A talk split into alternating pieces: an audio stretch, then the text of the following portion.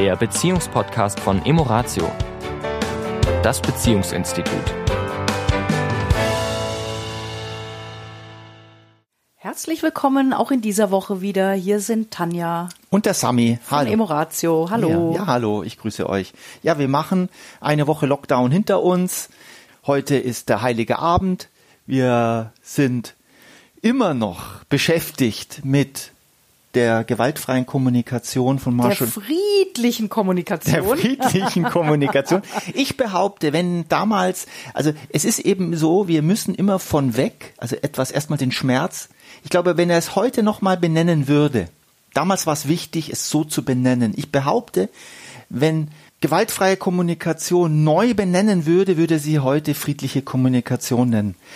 Allerdings muss man dazu sagen, dass dieses Wort schon eine ein, eine ja, Kraft also hat. Äh, ne? Und das, was du im letzten Podcast gesagt hast, dieses uns unseres Gewalt, unseres verbalen Gewaltpotenzials bewusst zu werden, ist ja auch wichtig. Ne? Deswegen ähm, ist es natürlich markanter. Hm. Ja, also von daher ist Passt. es, wie es ist. Ja. Genau. Also ja. wir hatten letzte Woche ja über was, was ist eine verbindende Kommunikation und was nicht. Und was es nicht ist, hat Marshall Rosenberg in drei Punkte. Und ich möchte die kurz nochmal wiederholen, was wir letzte Woche, mit was wir aufgehört haben. Das erste, was eine gute Kommunikation trennt, ist, sind moralische Urteile. Haben wir Beispiele gebracht. Das zweite, was unsere Kommunikation nicht gut tut, sind Vergleiche anstellen mit anderen. Und das dritte ist, die Verantwortung leugnen, die eigene Verantwortung leugnen sozusagen, das alles hat mit mir nichts zu tun. Die anderen sind schuld. Der andere oder du oder wer auch immer, aber ich habe damit nichts zu tun.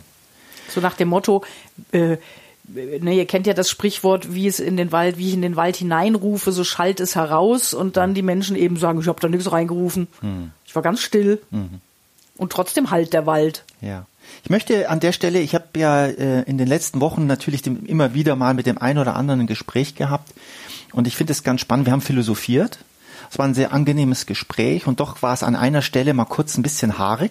Wir haben also geredet und die Frau sagte zu mir, ja, die hat, sie hatte einen, Auffahrunfall. Also ihr ist jemand, sie stand an der Ampel und irgendjemand ist ihr hinten drauf gefahren.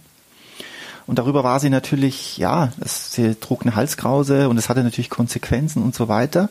Und sie war natürlich verärgert und ja, verunsichert und ich weiß nicht, was da noch für Gefühle bei ihr waren. Und sie sagte, da kann ich ja jetzt gar nichts dafür. Und das stimmt natürlich. Das stimmt natürlich. Sie kann natürlich nichts dafür. Sie steht an einer roten Ampel, jemand fährt ihr drauf. Jetzt würde man sagen, ja, äh, die Verantwortung liegt ja nun gar nicht bei ihr. Das stimmt so leider aber auch nicht ganz. Weil, was wir nicht vergessen dürfen ist, und das ist, noch einmal, das darf man jetzt vom, muss man ein bisschen vom Rechtlichen trennen. Rechtlich gesehen steht ja, ist für alles klar, andere hat Schuld. Moralisch gesprochen stimmt das nicht ganz so, weil erstens, wir Menschen machen Fehler. Zweitens, wenn ich einen Führerschein mache und mir ein Auto kaufe und dieses Auto auch im Straßenverkehr zulasse und benutze, gehe ich einen Vertrag ein. Ich gehe den Vertrag ein, dass ich an diesem Straßenverkehr teilnehme, mit unvollkommenen Menschen und unvollkommenen Systemen und ich selbst bin auch unvollkommen. Das heißt, es kann ein Unfall passieren. Das nehme ich in Kauf. Also auch da kann ich nicht ganz meine Verantwortung, die moralische, leugnen. Dass dieser Unfall, die Schuld bei dem anderen liegt und der dafür die, das alles bezahlen muss und so weiter, ist unbenommen. Mhm. Aber wir können niemals, und wenn wir in einem es macht uns ja auch dann wieder unfrei, ja, äh, äh, eben dieses Opfergefühl, weil wie ich dann mit der Situation umgehe, die Situation lässt sich ja nicht mehr ändern. Die ist jetzt so, das ist passiert. Ich habe jetzt diese halskrause Auto ist kaputt. Das ist jetzt so. Nur wie ich jetzt damit umgehe, mhm. ja, das ist ja nun wiederum in meiner Macht. Ja. Ja, das anzunehmen, zu sagen, ja, das ist jetzt passiert, okay. Mhm. Ne? Schmerz im Leben passiert, das mhm. lässt sich nicht vermeiden. Fürs Leiden entscheiden wir uns. Ja. ja also wie gehe ich jetzt damit um? Richtig. Ja, und das, und das machen wir natürlich jetzt in allen Verträgen. Also ein, jetzt müssen wir aber mal ein bisschen ja, ja, zurück. Ja, ja, wir kommen gleich zurück. Nur ist mir wichtig nochmal, Verantwortung ist ein ganz wichtiger mhm. Punkt. Verantwortung leugnen. Deswegen, das ist das gleiche natürlich, wenn ich einen Ehevertrag also wenn ich heirate, dann gehe ich die schönen und die nicht so schönen Seiten ein. Wenn ich einen Arbeitsvertrag unterschreibe, ist das Gleiche. Ja, dann habe ich nicht das Anrecht auf nur äh, Wolke 7 und ro alles rosa, sondern ja, ich gehe den Vertrag ein, dass da Dinge dabei sind. Also ich habe überall, wo ich in einem System bin, in der Natur, egal wo, habe ich immer Verantwortung mit dabei. Ja, und dann kommen, würde ich sagen, dass wir mal zu den vier Komponenten, die in der Kommunikation zwischen uns Menschen bei Marshall Rosenberg so wichtig sind. Ja, man könnte sagen, die viergeteilte Botschaft oder was ist der Kern seiner Aussage und was ist sozusagen so ein bisschen, ich setze das jetzt in Gänsefüßchen, die Technik. Ich, ich sag sie mal so hintereinander weg.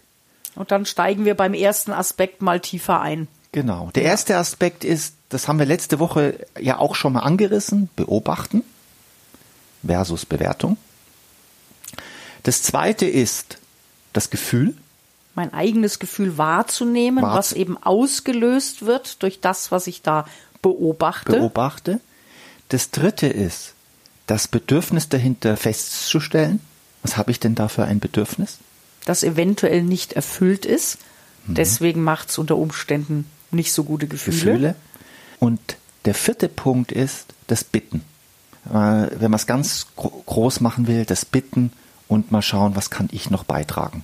Aber in erster Linie mal das Bitten. Ja, und ich würde tatsächlich mal vorschlagen, dass wir diese vier Punkte mal so aneinander gesprochen mal durchgehen. Genau. Ja? Also starten wir vielleicht mit dem ersten. Was meinen wir genau damit oder was meint Marshall Rosenberg genau damit, wenn er sagt, Beobachtung versus Bewertung? Hm. Beobachten tun wir ja nun mal den ganzen Tag. Ja. Das heißt, wir nehmen über unsere Augen, Ohren, unseren Tastsinn, über unsere Nase, über unseren Mund, also über unsere Sinnesorgane, ja jeden Tag Millionen, könnte man schon sagen, an Informationen in uns auf. Ja. Weil alles das, was um uns herum geschieht, kommt ja irgendwie durch die Sinnesorgane in uns hinein. Sprich, durch Sehen, Hören, Riechen, Schmecken oder Fühlen, Ertasten. Genau. Und diese Wahrnehmungen, die in uns hineinkommen, laufen letztendlich durch ein Filtersystem unserer persönlichen Bewertung. Ja. Also alles das, was ich im Leben bisher erfahren, erlebt habe, ja, hat mich zu dem gemacht, was ich heute bin und hat eben auch mein Weltbild geformt und hat mein ganz persönliches richtig und falsch kreiert. Und durch dieses ganz persönliche richtig und falsch oder durch diesen ganz persönlichen richtig und falsch Filter kommen diese Wahrnehmungen hindurch. Und dann sortiert ganz automatisch mein System, ist das gut oder schlecht, finde ich das richtig oder falsch. Gefahr, keine Gefahr. Ja. Das geht so schnell, das können wir fast nicht verhindern. Deswegen, was du ja auch im letzten Podcast schon gesagt hast, wir können gar nicht durchs Leben gehen, ohne ständig eine Bewertung anzustellen. Die Bewertungen sind ja auch zum Teil zum Überleben wichtig. Also um da, Entscheidungen zu treffen. Richtig. Die auch das tatsächlich das eigene Überleben zu sichern. Also ich, ich sage jetzt mal, der Neandertaler Homo sapiens, wenn er im, im Busch ein Geräusch gehört hat, dann war es wichtig, sofort eine Entscheidung zu treffen, eine Bewertung. Oh, das könnte ein Säbelzahntiger sein oder wie auch immer. Ich laufe davon oder ich kratze auf dem Berg oder was auch immer, auf dem Baum oder was auch immer. Heute, wenn ich am Straßenrand stehe und ich gucke links und rechts, dann bewerte ich die Entfernung des Autos, die, die Geschwindigkeit schaffe ich das über die Straße im richtigen Tempo, ja oder nein? Und das ist in Rosenheim ganz anders als in Kairo. Richtig.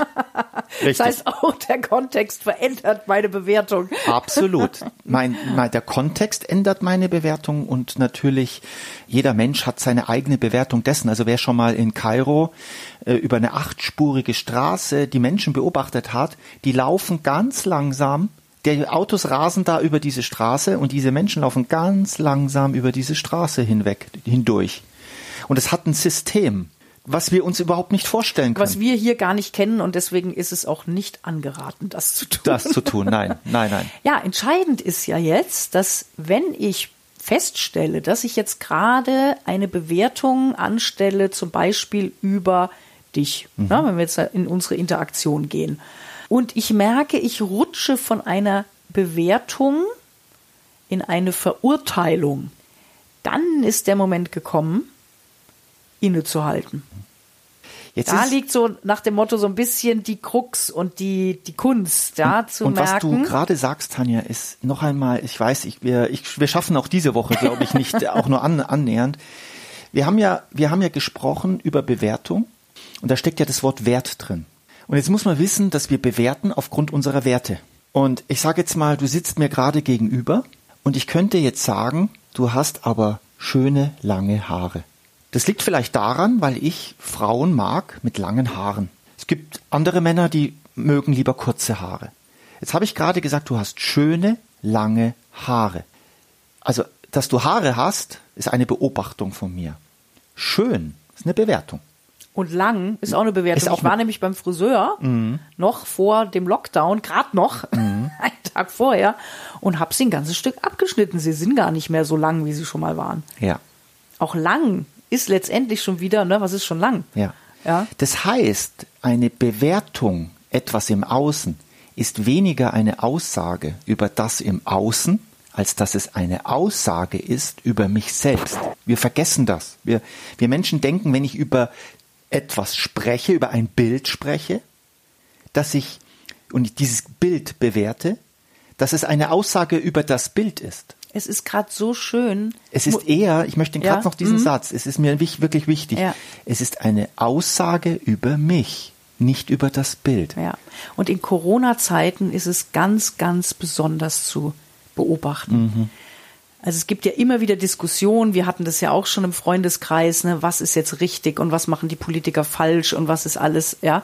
Ähm, und wie du schon sagst, indem ich mich da äußere, egal wie ich mich äußere, ob das negativ, positiv, wütend, ich rede zwar über diese Corona-Maßnahmen, also scheinbar über etwas im Außen, aber je nachdem, wie ich darüber spreche, zeige ich meine Angst, meine Unsicherheit, meine Ohnmacht oder meine Gelassenheit, meine Annahme, meine Zuversicht, mein Vertrauen.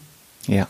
Das heißt, wenn ihr eventuell gerade mit Menschen seid, die und das Thema, ja, ich meine, wie du schon sagst, Heiligabend, wir sind in kleiner Gruppe schon zusammen, das wird eventuell ein Thema sein und beobachte vielleicht eher mal, wie sich die Menschen äußern und was sie eigentlich damit zeigen, was in ihnen gerade los ist.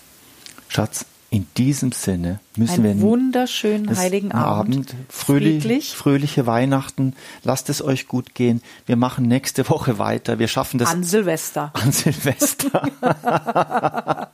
ich glaube, die friedvolle Kommunikation von Marshall Rosenberg ja. wird uns noch ein bisschen begleiten. Ja. Ich hoffe, du begleitest uns mit. Ja, in diesem Sinne. Alles Liebe euch. Ja. Bis dahin. Das war der Beziehungspodcast von Emoratio, das Beziehungsinstitut.